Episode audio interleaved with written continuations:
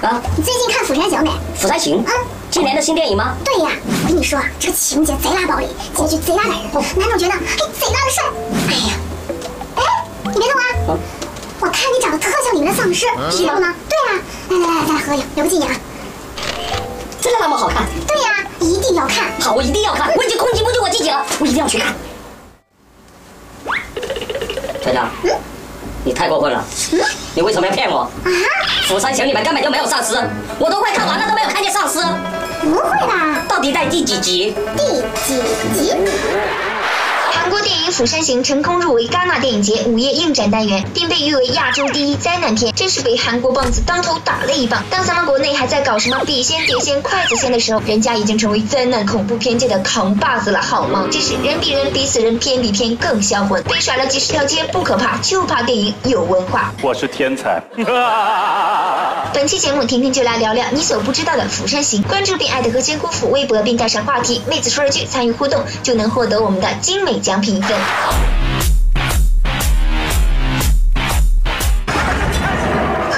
些只会拿自然灾害吓唬人的妖艳贱货不一样，釜山行另辟蹊径，把丧尸这种只会在生化危机打酱油的龙套摘出来当主角，并成功打造了一场无法避免的尸变灾难，不知比那些玩碗筷的二流影片高出多少个段位。而导演严相浩是个二次元宅男，他之前的动画长片《首尔站》就是釜山行的前传，影片开头那个进入列车的奇怪女人就是首尔站中丢失的女儿。不知大家发现了没有？这个女人的饰演者是沈恩京，而在首尔站为女儿配音的也刚刚好是沈恩京。我的血全都是炸弹哦！他们说，他们没有如今想来真是细思极恐。想看完整故事，就要把导演之前的作品全刷一遍，并且还要把伏笔一根一根的挑出来，才能拼凑成完整的世界观。大写加粗的伏，完美。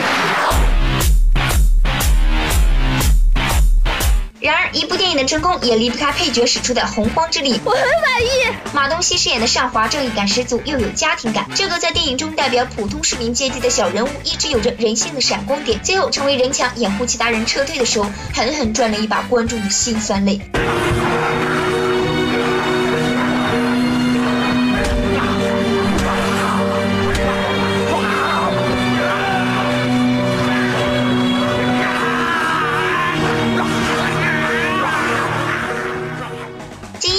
金常务则是一个十足的小人，代表官员阶级的他有着十足的官员做派，自私自利，嫌恶至极。从道貌岸然再到暴露本性，整个过程行云流水，十分自然。虽然最后不免有洗白的嫌疑，但还是一个不折不扣的大反派啊！熟悉韩国电影的朋友对这些配角肯定不会陌生。马东锡虽然满脸横肉，但也憨厚可爱。曾经他主演的推理剧《坏家伙们》一度达到万人空巷的高度，而金义成大叔更是戏骨中的践行者。虽然作品很少，但每一个角色都能和演员完美缝合在一起。十分难得。《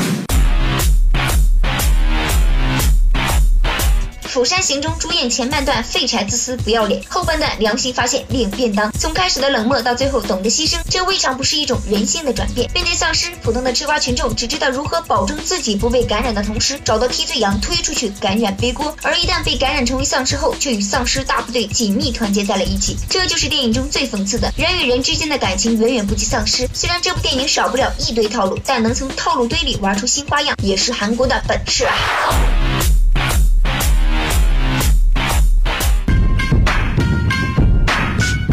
这是韩国第一部灾难片《海云台》，来自导演在外度假时的一个幻想。于是，一个大水冲了海云台的海啸式灾难出炉了。虽然剧情在线，只是特效时好时坏，一会儿五毛，一会儿好莱坞，但也着实打开了韩国电影灾难片的大门。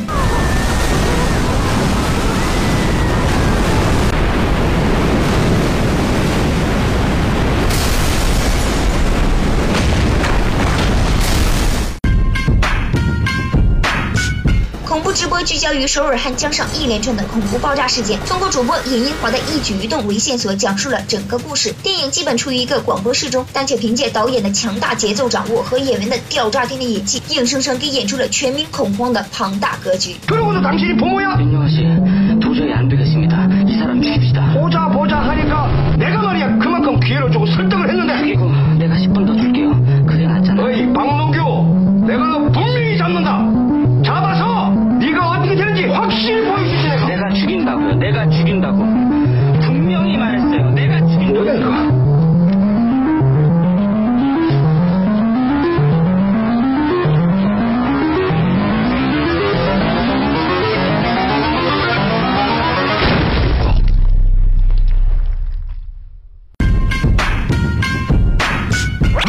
在豆瓣评分七点八，比恐怖直播低零点一分。故事主要讲述了流感病毒感染下的国家和人民。对于日常黑政府的韩国来说，影片简直就是为黑而黑，还黑的不仅有道理，还有逻辑，不为煽情而煽情，从最基本的人性出发，你会发现心存光明最终会照亮黑暗。好啦，本期我们的话题是你心目中还有哪些最强灾难片？